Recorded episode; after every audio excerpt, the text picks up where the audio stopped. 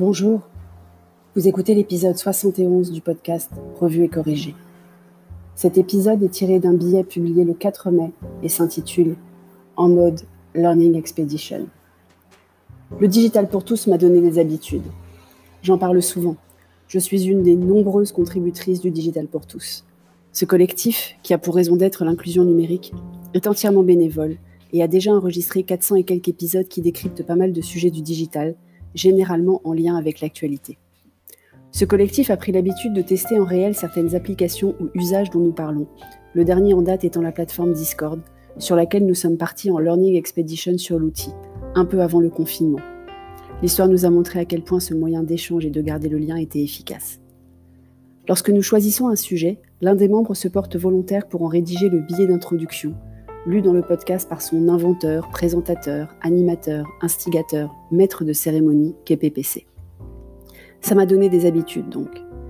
Au-delà de tout ce qu'on apprend sur un sujet avec un épisode, les sources citées pour en savoir plus, systématiquement listées en notes d'épisode du podcast ou en notes de fin d'article de blog, une mise en pratique immédiate a l'avantage d'ancrer les acquis et de vérifier rapidement si l'outil en question est pour soi ou pas.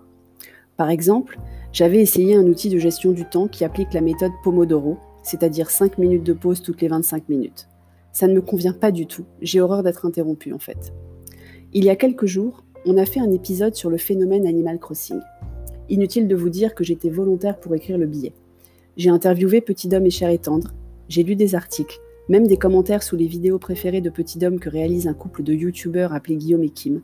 J'ai même appris aux hommes de ma vie qu'en plantant des clochettes, on faisait un profit de 200%. Ils sont ravis. Depuis cet article, je les regarde de plus en plus jouer, puisque j'ai compris de quoi parle le jeu.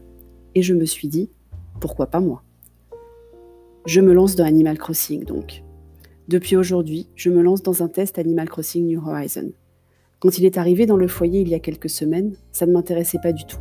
Je ne comprenais pas l'engouement mondial autour d'un jeu de simulation d'un village, avec des animaux plus bizarres les uns que les autres. Le dernier habitant du village de Petit Dôme est un rhinocéros femelle bleu et violette appelé Rina, par exemple. Le premier enseignement, c'est que c'est super chronophage en fait. Le jeu vous oblige à revenir deux fois par jour, à remplir tout un tas de missions. Bref, c'est bien fait côté addiction, mais peu compatible avec l'emploi du temps débordant que j'ai déjà. Entre la télé-école, les vacances sont terminées, le télétravail, les conversations digitales auxquelles je participe, les moments en famille à privilégier, les séries à découvrir, les livres à dévorer, les infos à surveiller, les injonctions médicales à décrypter, je ne suis pas certaine d'arriver à avoir l'assiduité de mes hommes sur le sujet mais je vais essayer. La bonne nouvelle du jour. Cher et s'est occupé de la leçon sur l'imparfait de Petit Homme ce matin, tant qu'il découvrait pour la première fois. Petit Homme, hein, pas cher et. Et il n'a fait aucune faute à l'exercice de mise en pratique. Petit Homme toujours. On tient le bon bout de la télé-école. On entre en semaine 8 du confinement. Il n'était pas trop tôt, remarque. Merci de m'avoir écouté. Sur toutes les plateformes de balado-diffusion, abonnez-vous et n'hésitez pas à partager ce podcast. Et si vous écoutez sur Apple, merci de laisser un commentaire avec vos 5 étoiles. À bientôt.